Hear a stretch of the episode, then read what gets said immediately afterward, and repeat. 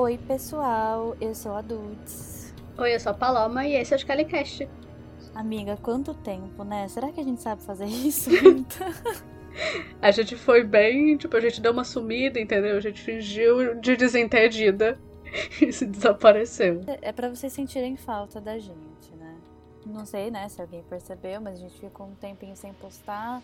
Não estava muito planejado a gente ficar um tempo sem postar, mas acabou rolando e acabou que foi bom, porque a gente estava cheia de coisa, né, no final do ano, então é, acabou que foi um descanso, assim, para nós duas. E aí agora a gente está de volta finalmente, prontas para começar 2021. A Paloma notou hoje de manhã que hoje, dia 24 de janeiro, o dia que a gente está gravando esse episódio, é o dia do aniversário deste podcast, né? Então, estou aqui com a minha taça de vinho, comemorando este momento. Bem chique ela. É, um ano que a gente posta regularmente nesse podcast, gente. Fiquem orgulhosos de nós. Isso é totalmente sem precedentes nessa amizade. A gente sempre começa mil coisas e a gente nunca termina nenhuma delas. E dessa vez foi, gente. Quem diria? Quem diria que a gente ia gravar 30 episódios? A gente postou 30 episódios no ano de 2020. A gente arrasou muito. Vem aí mais episódios. Que venham mais 30 episódios em 2021, não é mesmo?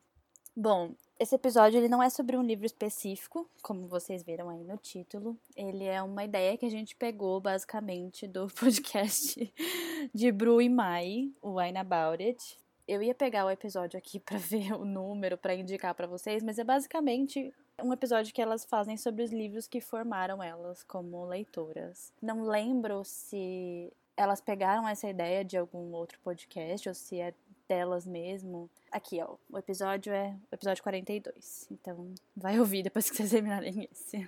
Enfim, é isso.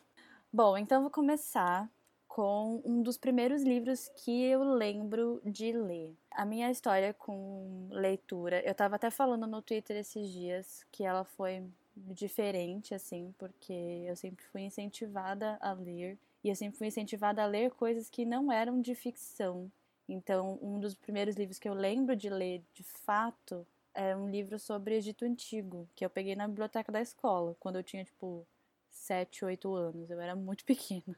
Aí depois disso eu comecei a ler Desventuras em série, né? Eu acho que eu já comentei isso no nosso primeiro episódio de Desventuras. Mas tirando o Desventuras, o livro que eu considero, assim, claro que eu amo Desventuras, mas o livro que eu realmente considero o primeiro que me levou a ler, assim, descontroladamente, é, ele não é necessariamente um livro, é uma coleção que, eu não sei se você conhece, mas chama Salve-se Quem Puder.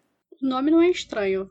Então, é uma coleção de, de livros, é tipo a coleção Vagalume, inclusive foi publicado pela mesma editora da coleção Vagalume, que hoje em dia é editora Ática, mas na época era editora Scipione, não, não tenho muita certeza se existe ainda, se a Scipione é um braço da Ática, se virou Ática, enfim, não sei. Eu sei que os livros eram lançados pela editora Scipione. Eles eram histórias de adivinhação, basicamente. Então, eu peguei um exemplo que era um dos meus livros favoritos, que ele chamava O Fantasma do Espelho. É de uma autora chamada Karen Dolby. Nem todos os livros são dos mesmos autores, tipo, os livros eles têm autores diferentes. E é basicamente aqueles livros que ele tem uma historinha e aí você precisa desvendar os mistérios em cada página para poder passar para a página seguinte, sabe? Ai, que divertido. Amei. Era incrível, era incrível. E aí, tipo, eu lembro que a história desse fantasma no espelho era basicamente você descobrir o que estava acontecendo. Tipo, se era um fantasma ou se era alguém vestido de fantasma. Aí, sei lá, é, às vezes o, o rolê era que o fantasma tinha deixado uma mensagem. Então, a ideia era que você só virasse a página quando você conseguisse decifrar a mensagem que o fantasma deixou no espelho. Era, assim, muito legal e tinham vários é, vários títulos. Tinha tipo A Cidade Submersa, tinha um que era é, na pirâmide, tinha um que era no Templo Perdido, um que era num avião que tinha acabado de cair, enfim. Era incrível. E eu acho que esse foi o primeiro livro que eu lembro de ter uma experiência assim muito legal com a história, porque Desventuras eu comecei a ler e eu não terminei, né, quando eu era pequena assim, por questões de mudar de escola, ou por questões de começar a ler outras coisas e tal. Mas esse eu lembro de realmente, tipo, ler todos os livros que estavam disponíveis na biblioteca. E eu acho que eram, tipo, sei lá, uns 30 livros. E eles eram super pequenininhos, assim. Eles tinham, sei lá, 30, acho que 50 páginas no máximo, assim. E eu sinto falta de de lê-los, porque eles são muito divertidos. Eu queria ver se eu consigo achar para comprar, sabe? Eu acho legal porque quando você é criança, né, do tipo, a gente ainda tá aprendendo se a gente gosta de ler, o que que é isso, se é chato. Uhum. E essa interação que a gente tem, eu acho que faz toda criança achar mais divertido, né? Porque pelo menos você tem alguma coisa para fazer, além de só, tipo, ficar lá passivamente lendo as palavrinhas especialmente nesses livros, assim, é até engraçado que, enfim, eu cresci para virar uma, uma pessoa que curte muito mais livros de, de suspense de, e de histórias policiais, né? Mas eu achava, assim, muito da hora como se eu tivesse resolvendo aqueles problemas com os personagens. Era muito legal isso. E eu lembro de reler esses livros e achar que eu ia descobrir outras respostas, sabe? Melhores experiências. Eu amei relembrar dessa história. Eu acho legal, tipo, ler adulta agora e ver se você é tão espertinha quando você era quando você era criança que você conseguiu desvendar as coisas. É, e com certeza a resposta vai ser não. Vem aí, vamos ver se eu, se eu vou achar. Se eu achar, eu, a, a gente faz um episódio eu desvendando. Ai, nossa, vamos. O livro. Ai, vai ser tudo. E você, amiga, qual é o seu primeiro livro? O meu primeiro livro, se você tem mais ou menos a minha idade, que é 27 anos, e você estudou no Rio de Janeiro, você leu esse livro no colégio, que chama A Droga da Obediência, do Pedro Bandeira. Porque todas as pessoas que eu conheço leram esse livro. Eu sempre ouvi falar desse livro e eu nunca li esse livro. Aqui no Rio de Janeiro, toda criança leu esse livro. Era obrigatório. Ah, é uma coisa do Rio, será? Eu acho que é, porque sempre que eu falo disso com pessoas do Rio, todo mundo leu esse livro no colégio. Sempre que eu falo desse livro com pessoas que não são do Rio, as pessoas não leram. O que é irônico, por exemplo, em São Paulo, porque o livro se passa em São Paulo. Tudo bom. Só as crianças do Rio leram o livro. Então fica aí esse mistério. É mais um mistério da história. Por que, que só a gente leu? E ele basicamente também é uma história de mistério, porque ele se passa num colégio em São Paulo, em que um grupo de amigos, eles chamam os caras com K, os caras com K, que nem Carol com K. Esse grupo de amigos eles se juntam porque tem um cientista que tá tentando injetar uma droga nos alunos. Eles se juntam para tipo tentar impedir o cientista porque o cientista quer controlar as pessoas usando essa droga. Meu Deus, é o Dr. Doofenshmirtz do Phineas e Ferb. Sim, ele se chama Dr. QI. Ah, não! Eu amei! Ele tá tipo, ah, eu vou controlar a humanidade, mas eu vou começar com as crianças. Então ele começa a injetar droga nos alunos dos, tipo, dos melhores colégios de São Paulo, entendeu? Tipo, ah, eu vou controlar os, os ricos e os mais inteligentes, eu não sei o que primeiro. Sei. E aí, isso são eles começando. É uma série de livros. Né? Esse é o primeiro. Eles são seis. E eu gostaria aqui de fazer uma reclamação com o Pedro Bandeira, se você estiver ouvindo. Com o Pedro Bandeira pessoalmente. Porque são seis livros. Os quatro primeiros são do tipo. A droga do, a droga da, a droga sei lá o quê. Ai, não. E aí os dois últimos não são. Ah, não. Pedro Bandeira. Eu fiquei, senhor, me ajuda. Porque é tipo a droga do amor, a droga da obediência, a droga da amizade, a droga americana, pântano de sangue e anjo da morte. Aí eu. Ah, entendi. Você se comprometeu até o 4. Bacana, viu, Pedro Bandeira? Obrigada. Agradeço. Agradeço. O meu toque não gosta disso. Ai, que ódio. E eu lembro que eu gostei tanto, assim, eu fiquei tão entretida, porque primeiro eram crianças, né, fazendo as coisas. Então quando você é criança, você gosta de ver criança fazendo as coisas. Eu lembro que era um mistério, aí você tinha que descobrir, porque eles tinham que parar o cientista maluco, e eu fiquei do tipo, nossa, animadíssima. E a gente só tinha que ler A Droga da Obediência. Só que aí no livro, né, mostrava que tinham mais. E aí eu fiz minha mãe e até Saraiva e comprar todos os outros. então foi a primeira vez que eu senti, tipo assim, eu li um livro que eu tinha que ler pro colégio, mas eu fiz a minha mãe, tipo, ir lá e comprar os outros, sabe? Que eu não tinha que ler, não era obrigação nenhuma. Ah, que da hora. Então eu só precisava ler um e aí eu falei, não, mãe, mas agora, o que é que acontece com esses meninos? Preciso saber. Vai lá, me arranja. Eu preciso saber. Aí vai lá minha mãe catar os livros pra mim. E eu lembro que eu tinha todos. Porque eu fiquei muito animada. Tudo? Você não tem mais? Eu acho que eu não tenho mais os livros porque eles molharam na famigerada casa. Eles estavam no. Ah, entendi. Foram mortos. Descansa em paz. Então, assim, para mim foi muito legal. Eu acho muito legal que é um livro brasileiro, coisa que a gente, assim, eu pelo menos não leio tanto hoje em dia. Mas a minha primeira experiência foi justamente um livro brasileiro. Ah, é legal mesmo. Eu leio muito livro brasileiro mais hoje do que quando eu era menor. Assim, obviamente eu li os clássicos, né, da escola e tal. Inclusive, é uma opinião totalmente impopular que eu amo todos eles, quase todos, assim. Eu adoro. Fora isso, realmente, assim, não eram coisas que eu lia muito. Eu lembro de ler uma vez um livro que eu acho que era brasileiro. Deixa eu confirmar. Ah, é assim. Ele chamava Com a Ponta dos Dedos e os Olhos do Coração. Era sobre uma pessoa cega.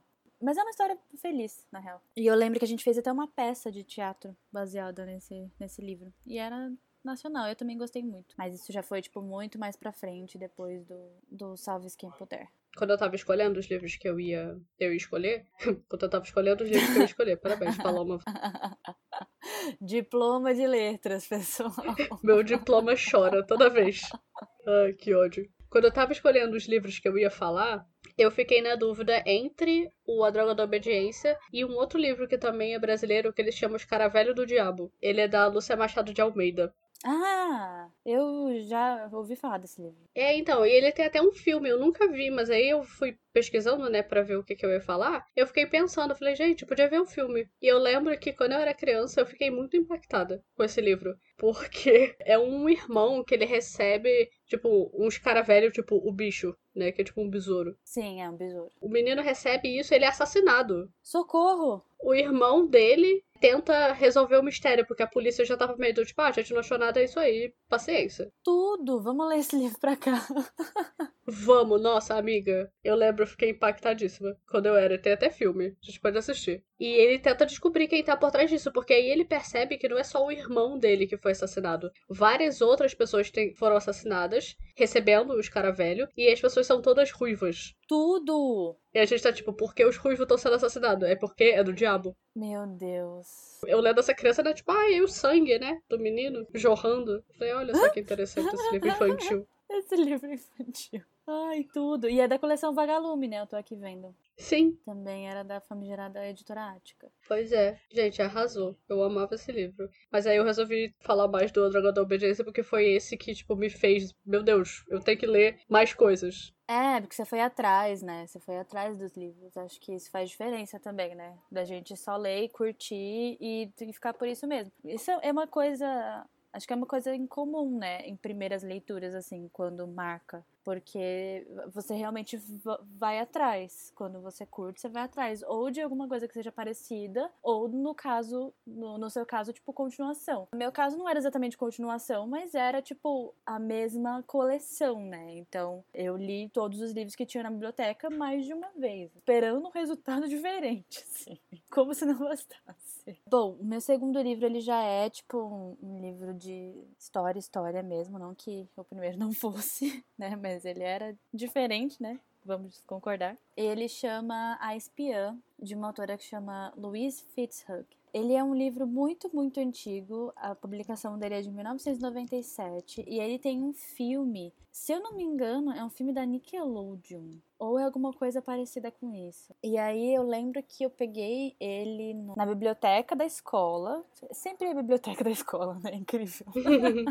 As minhas histórias sempre têm biblioteca da escola. E ele é basicamente sobre uma menina que chama Harriet. Tanto que o livro em inglês chama Harriet the Spy. Tenho esse livro em inglês, eu comprei ele na, no Book Depository. Ele é basicamente sobre essa menina que chama Harriet, ela quer ser uma espiã. Ela quer ser uma espiã e ela quer ser escritora. Então ela anda por aí pelo bairro dela é, com um caderninho e ela basicamente anota a vida das pessoas. Tipo, ai, tal hora, tal vizinha tá fazendo tal coisa. E às vezes o caderninho dela funciona como um diário. Então ela acaba, tipo, emitindo opiniões pessoais sobre as pessoas em questão. Então, é tipo, é um caderno meio que secreto para ela, não só porque ela tá, enfim, meio que vigiando todas as pessoas no bairro, mas também porque ela opina na vida das pessoas, assim, real. E aí a história de, de fato, assim, acontece quando pegam o caderno dela e basicamente vazam na escola. Ela tem que descobrir quem foi e, sei lá, tipo, dar uma justificativa, só que ao mesmo tempo ela é uma criança, né? Então a justificativa dela é essa, ela é uma criança.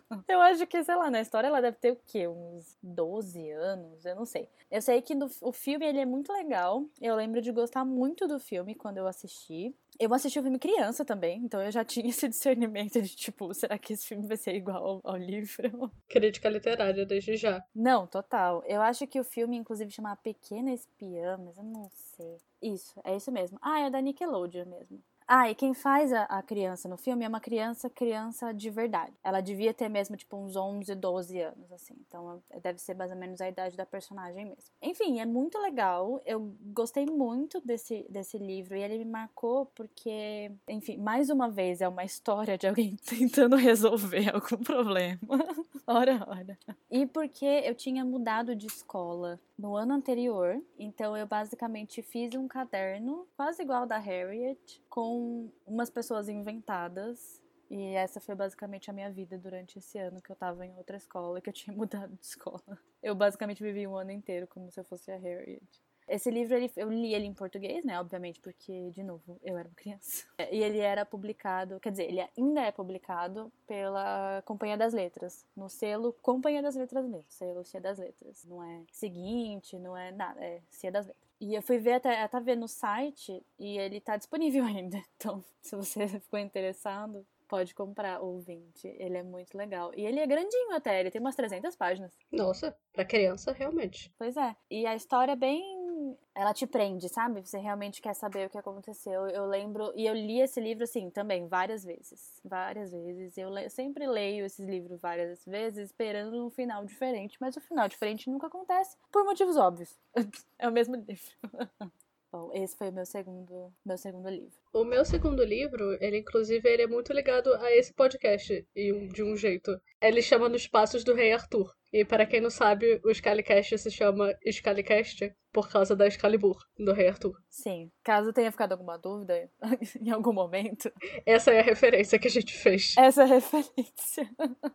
Sim. Então, foi a primeira vez que eu ouvi falar de Rei Arthur. E eu lembro disso me marcar muito, porque é um livro de, de história, assim, bem basiquinho. Ele é francês. O nome da autora é Claudine Glut. Mas ele foi traduzido aqui pro Brasil, foi trazido pela Rocco. E são várias. Ele tem também uma coletânea, tipo, nos passos do. sei lá do que. Tipo, é sempre, tipo, nos passos de alguém. E aí, esse também. Eu também li no colégio, se eu não me engano, eu li na sexta série. Era sobre o Rei Arthur. E esse eu tenho até hoje. Tá aqui bem junto da minha coleção de coisas do Rei Arthur. E para mim, ele foi, foi a primeira coisa assim: ah, é um livro de aventura. Porque ele conta toda a história do Rei Arthur, os cavaleiros, e Merlin, Morgana, etc. Ele era tão belo, tipo, tão ilustrado. Eu, te, eu até fui olhar eu falei assim, nossa, eu lembro que eu li isso no colégio. E ele ainda tá vendendo, mas assim, gente, ele custa 170 reais na Amazon. E eu tenho absoluta certeza que eu não paguei 170 reais quando eu estava na sexta série por esse livro. Então, eu vi aqui na estante virtual e tá, tipo, 12 reais mais frete, assim. Fica a dúvida. Se vocês quiserem comprar, comprem usado.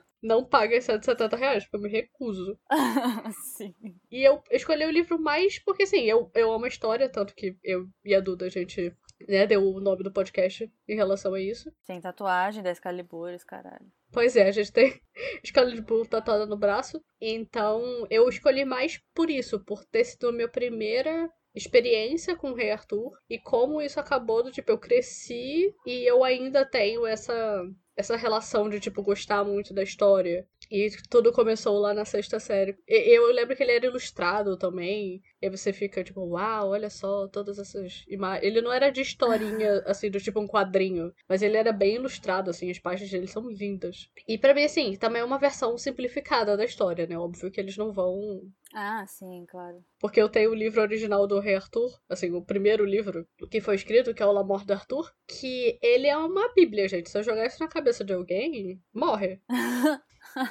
é uma arma. Ai, eu amo esse livro. Ele é muito extra. Eu adoro. Ele é muito grande. E ele é bem. O meu, inclusive, ele é muito Bíblia, porque ele ainda é dourado na borda. Sim, ele é muito bonitão. Livros Belo. Maravilhoso. E eu lembro que lá no, no meu colégio eles faziam muito isso de ter, tipo, a versão simplificada de uma história famosa. Eu lembro que eu li a Odisseia. E assim, obviamente eu não li a Odisseia, né? Eu li uma versão bem mais ou menos da Odisseia. Nossa, eu li a Odisseia. A Odisseia real, oficial. Eu li a Odisseia real oficial, mas não quando eu era criança. Não, eu li quando eu era criança. Amiga, pra quê? Essa grosseria. Porque eu li, eu li Ilíada na escola e eu fiquei curiosa de saber a outra história.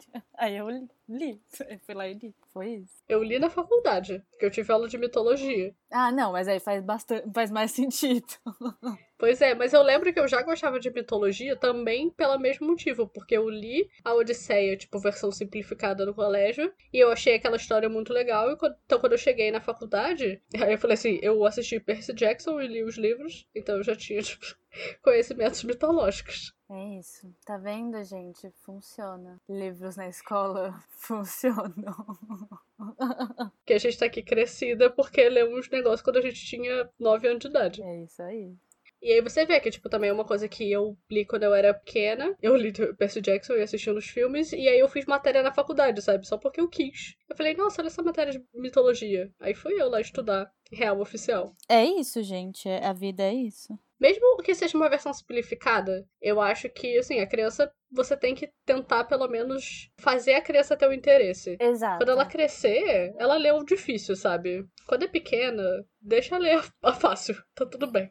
É, tá tudo bem. E assim, mesmo se, sei lá, se a escola der a versão difícil, também não cabe a gente, né, falar sobre o, o método de ensino das pessoas. Mas eu acho que é isso, assim, tipo, tudo vale a, a tentativa e, e pode dar muito certo. Tipo, a criança pode não curtir ou ela pode curtir pra caralho. E o lance é tentar sempre, né? Bom, o meu último livro ele já é um conhecido das pessoas que curtem o gênero de livros que a gente fala aqui, e é as histórias de Sherlock Holmes. Mas ele, a edição que eu mais gosto, ela é especificamente uma que chama As Melhores Histórias de Sherlock Holmes. E ela foi publicada pela LIPM, aqueles livros de bolso, sabe? Ele é uma edição muito pequenininha, ela tem, eu tô com ela aqui na mão, tipo, agora. Ela tem tipo 140 páginas e as histórias que elas têm é a faixa malhada, um escândalo na Boêmia, a Liga dos Cabeça Vermelha, o Problema Final e a Casa Vazia, que são assim, realmente as melhores histórias de Sherlock Holmes.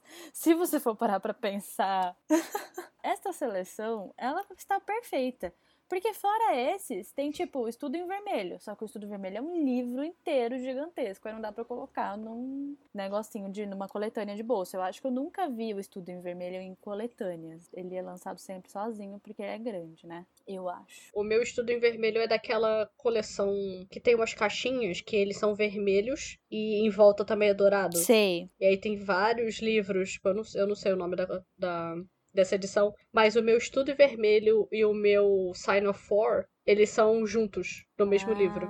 Entendi. Mas também assim, é de dois em dois só. Enfim, eu conheci as histórias de Sherlock Holmes, eu tinha 12 anos foi quando eu entrei no colégio que eu fiquei até o final do terceiro ano. E quem me apresentou foi uma professora de literatura que eu tinha. E aí ela me apresentou as histórias com este livro especificamente, porque eu acho que a gente deve ter tido alguma conversa sobre os livros que eu gostava de ler. E aí eu falei, enfim, sobre o Salve Quem Puder, falei sobre a espiã, não sei o que. E aí ela deve ter tido esse insight, deve ter falado assim: bom, eu acho que essa menina vai gostar dessas histórias de Sherlock Holmes.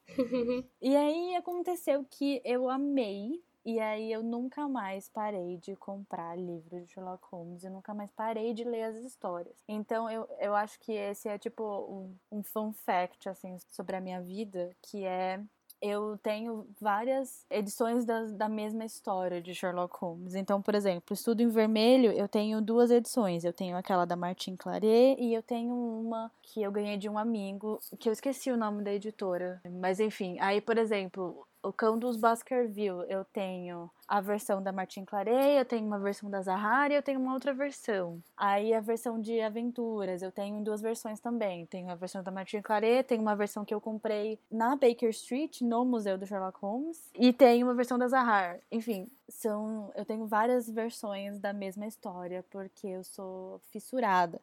Eu comprei de uma de uma amiga Lari uma coletânea que são todas as histórias, é a Complete Collection e aí é um livrão assim muito grande e é uma edição de, sei lá, 1980 e alguma coisa que é perfeita. Enfim, eu sou fascinada, eu fiquei fascinada e eu acho que se faltava alguma coisa para eu começar a ler esses livros de suspense, histórias policiais, enfim, mistério, eu acho que Sherlock Holmes assim meio que selou esse destino, porque a partir daí eu só fui procurando esse tipo de livro. E assim, pode passar um tempão e eu tô sempre lendo as mesmas histórias, assim, se você pergunta: "Ah, mas você tem várias edições, você já leu todas elas?" Sim, eu já li todas elas. Com certeza. Eu acho assim, nossa, que edição bonita, quero comprar. De Sherlock Holmes eu faço isso direto. Eu falei assim, nossa, olha só que bela, essa aqui tem sei lá o que. Eu até, eu e a Duda, a gente tava até conversando sobre isso, que tem uma edição que eu vi na Travessa que ela é no formato da casa de Baker Street. Sim! Meu Deus do céu, eu vou jogar o meu dinheiro. Eu falei, eu já tenho, gente. Pra que, que eu quero outro box? Eu falei, mas ele é em formato da casa. É a minha justificativa. Eu tenho que ter.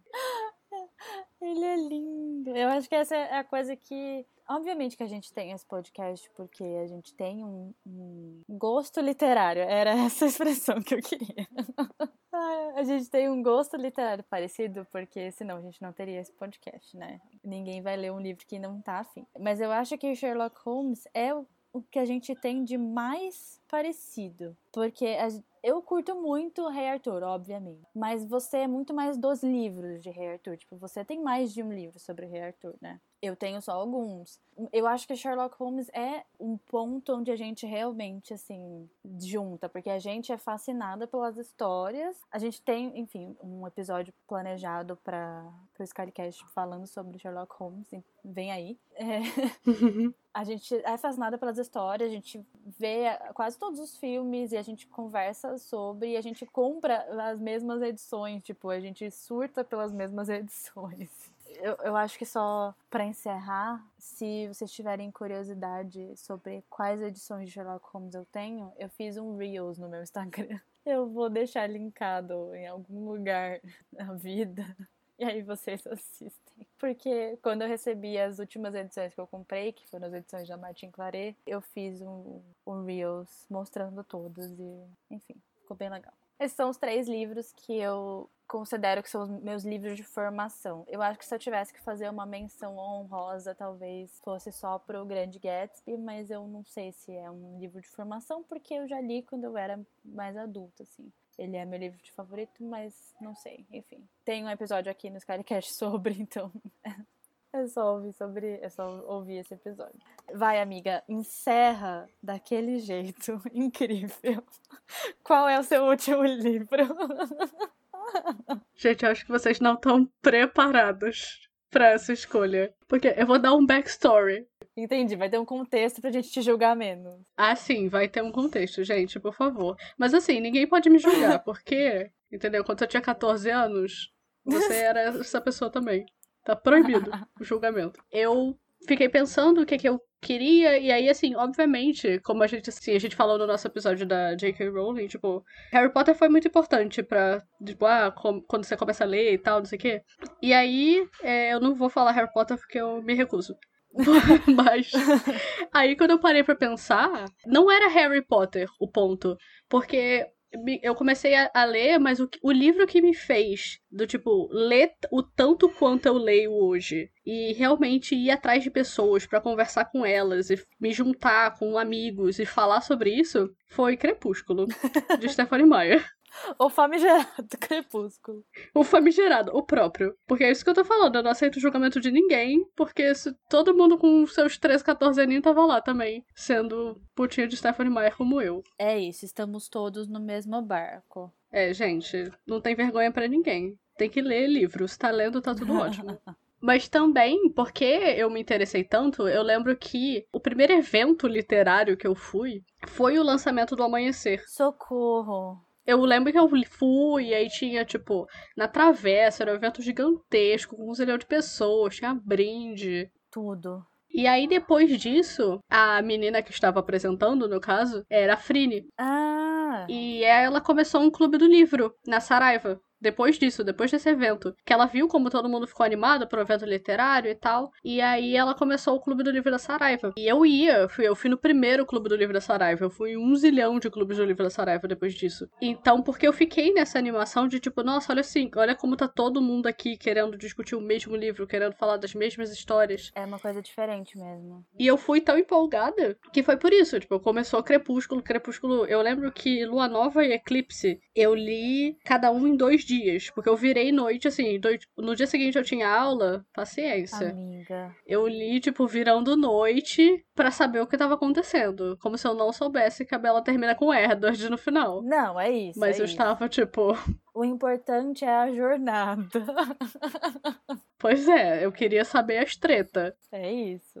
E aí foi essa empolgação, entendeu? De virar à noite e aí ir no evento. E aí depois, tipo, por causa do evento, ir pro Clube do Livro e ir em zilhões de clubes do livro e conhecer, tipo, tanta gente. Ah, é muito legal mesmo, porque é uma experiência que muda total, né? Virou uma chavinha. Porque aí você começa, tipo, a realmente querer conversar com os outros. Porque a, a leitura, ela pode ser uma experiência muito solitária, né? Se a gente for parar pra pensar. Uhum. Porque é só a gente com a gente mesmo. Mas quando você percebe que conversar com as pessoas sobre o livro, ler o mesmo livro, é uma coisa que pode acontecer, é muito diferente, né? Muda total sua relação com o livro eu acho. Não, eu acho também, principalmente aqui, porque a gente lê livro tipo mistério, suspense e tal. Isso faz Uhum. toda a diferença no livro de suspense, porque você fica, Sim. amiga, eu acho que fulano tá suspeito. aí você fala, Sim. não, amiga, porque na página tal ele disse que. E aí você começa as duas as pessoas a criar histórias assim, não, eu acho que isso vai dar em sei lá o quê. E isso é muito legal. Sim. Tipo, o livro pode ser muito legal, mas essa experiência de você trocar e você ter alguém pra trocar, eu acho que é um dos motivos pelo qual né, a gente começou esse podcast, porque a gente lia entre a gente e a gente fazia essas exatas mesmas conversas no Telegram. Sim, A gente surtava só eu e você no Telegram. E a gente falou assim: ah, seria legal, né? Se a gente fizesse o podcast, porque essa experiência é tão legal e a gente pode surtar com mais gente. Eu acho que surtar o coletivo é muito mais divertido. Total. total. É, Inclusive, a gente tem o Clube do Livro, né? Com a, com a Mabê, com a Thalie, com a Jéssica. No, no livro atual você tá fazendo parte também, né? E é justamente isso, assim, a gente tá lendo um livro de suspense que a gente planeja, enfim, fazer um episódio sobre no final, quando a gente terminar. E a parte legal é essa, assim, o livro ele nem é tão bom assim, vamos já deixar esse spoiler. O livro nem é tão bom assim, mas o, o momento que a gente tira pra conversar sobre ele muda totalmente a experiência. A gente leu Não Conte a Ninguém, do Harlan Coben, que é um clássico, né? Ele é um ator clássico do, do suspense, da história policial. E assim, ele é horroroso. Ele é horroroso. assim, é horroroso, eu acho que pra ele ser ruim, ele tem que melhorar ainda. Mas o fato de que a gente conversava sobre ele deixou a experiência assim muito mais da hora, porque a gente podia conversar sobre ele, porque a gente podia gritar sobre as, as nossas teorias. Eu acho que é muito é muito sobre isso. Foi isso que você falou, tipo, é muito mais sobre Crepúsculo, é mais sobre o contexto mesmo. Porque assim, a gente vai vamos vamos falar aqui, ok, Harry Potter, beleza. Foi a primeira leitura de um monte de gente e tal, ok. Só que todo mundo era criança, a gente não falava com ninguém sobre isso. Eu, pelo menos, não falava com ninguém sobre isso. E vou seguir não falando com ninguém sobre isso. Agora por outros motivos.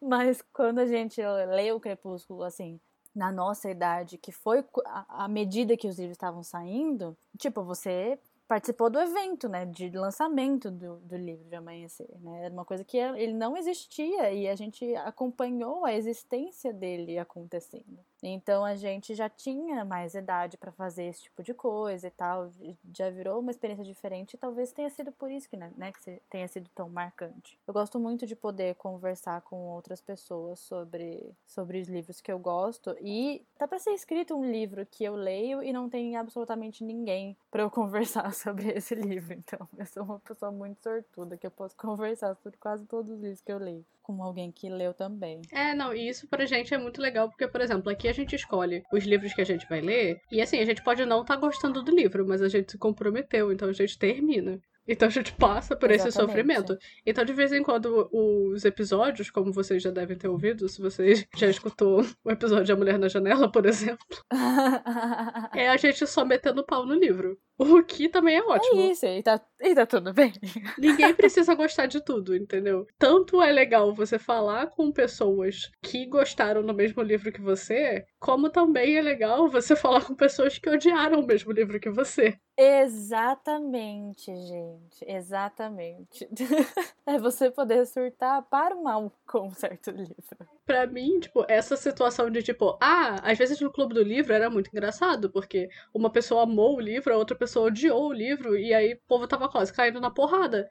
assim, óbvio, não era pra cair na porrada, gente, não caiu na porrada. Mas era engraçado ver como, tipo, alguém podia amar tanto um negócio e alguém, tipo, odiar tanto o outro negócio. Sim. A gente é muito passional, né? Do tipo assim, não, é o meu livro e eu defenderei esse livro como se fosse meu filho. Total. Não, eu com vários livros, vários, vários. É, e a gente teve uma experiência também é, interessante no Clube do Livro. Ano passado, a gente leu A Verdade sobre o caso Harry Quebert. Eu odiei o livro. Eu odiei esse livro. Pra mim foi assim, duas estrelas. Só que ele, ele é muito bem escrito no sentido de que eu fiquei presa na história e então eu comprei a continuação. foi isso que aconteceu. E assim, eu odiei o livro e a Mabê amou o livro. E o nosso gosto é, a maioria das vezes, muito parecido. Então, é isso, assim, tipo, é a experiência de, de discussão mesmo. Eu acho que eu concordo que Crepúsculo foi um dos primeiros livros que eu realmente discuti com alguém, assim. Porque a gente tava lendo isso quando a gente tinha o quê? 15 anos? 16? É, por aí. É, e foi uma febre, né? Então, tipo, na minha sala, quase todo mundo lia, exatamente. Tipo, dava para você conversar. Era, foi um livro que uniu todas as tribos como Norvana. Porque eu era super nerdzona da sala, só que aí eu conversava, eu conversava sobre o livro com as meninas populares, assim. E foi muito engraçado porque chegou uma, uma ponto em que os meninos começaram a ler o livro. Porque eles ficavam como assim, o que, que tá acontecendo? Que merece? E aí eles liam os livros também. Foi incrível. Foi uma época muito incrível, muito singular do meu ensino médio. Lembro com muito carinho. E é isso que é maravilhoso, sabe? Hoje em dia a gente pode dar risadinhas e, tipo, ler Crepúsculo na ironia, sabe? É, a gente sabe de todos os problemas que tem com Crepúsculo, né? A gente sabe, enfim. Hoje em dia a gente consegue. A gente sabe mais os problemas que tem com relação à representatividade indígena e tal. A gente, obviamente, reconhece os problemas do relacionamento em si mas naquela época foi assim, she was the moment. É porque é engraçado que hoje em dia, quando a gente lê, a gente lê, tipo, na ironia, porque a gente vê que, tipo, gente, como é que eu aceitava isso e eu achava isso certo? Sim. E assim, às vezes a gente nem, nem a gente achava certo. Às vezes a gente nem percebia, tipo, era neutro. Sim, era neutro, total. O... Tem um episódio maravilhoso do Wine About It também. A gente tá aqui plugando muito. E Bru, com episódios perfeitos do Wine About It, que elas releram o Crepúsculo. E aí é maravilhoso, porque a Mai tem um breakdown, assim, porque ela não achou que ia ser uma experiência tão traumática. E é um episódio incrível. Então, se você não ouviu ainda, por favor, ouça. Episódio 29. Pelo amor de Deus, tem quase um ano esse episódio. Ai, ai, é isso, né? O tempo está passando, infelizmente. E agora eu fiquei pensando que eu nem contei a história de Crepúsculo, né? Porque não precisa, no caso. Ai, amiga, é isso. Eu acho que se a pessoa não sabe a história de Crepúsculo, it's a blessing. É melhor nem saber agora. Em 2021 não precisa mais. É, não precisa mais, já foi. Esse barco já partiu. Bom, então, nessa nota super positiva sobre Crepúsculo.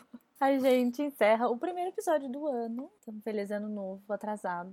Muito atrasado, porque afinal de contas está no final do episódio. Né? Não, é, não apenas é fevereiro quase, como também já é o final do episódio. Eu acho que, sei lá, muito obrigada se você ouviu todos os episódios desse podcast nesse um ano que estamos completando. Espero que vocês continuem aqui. Se não continuar, tá tudo bem, a gente vai continuar fazendo de qualquer jeito. Porque a gente curte, nós somos duas pessoas autossuficientes. Aquelas, né? Começa já o discurso empoderador no meio do episódio. Eu sou uma pessoa independente, eu não preciso. Eu não preciso de ninguém, exato. Bom, então eu acho que é isso. Semana que vem temos episódio. Temos um episódio, assim, surpresa. Vocês não estão preparados? Vem aí demais. Se preparem. Eu acho que é isso, então. Falem pra gente quais são os livros que formaram vocês como leitores. Ouçam o episódio do Wine About It, que é muito legal. E elas falam sobre livros diferentes dos nossos, por incrível que pareça. A gente conseguiu. Acho que tem um livro só que elas falam igual, que eu não... se eu não me engano, que foi A Culpa das Estrelas, que elas falaram. Mas, enfim, é isso. A gente quer saber quais os livros que formaram vocês como leitores. Então aproveita e comenta lá no, no post desse episódio no Instagram, que a gente vai adorar saber. Bom, então é isso, pessoal. Até semana que vem e tchauzinho. Tchau!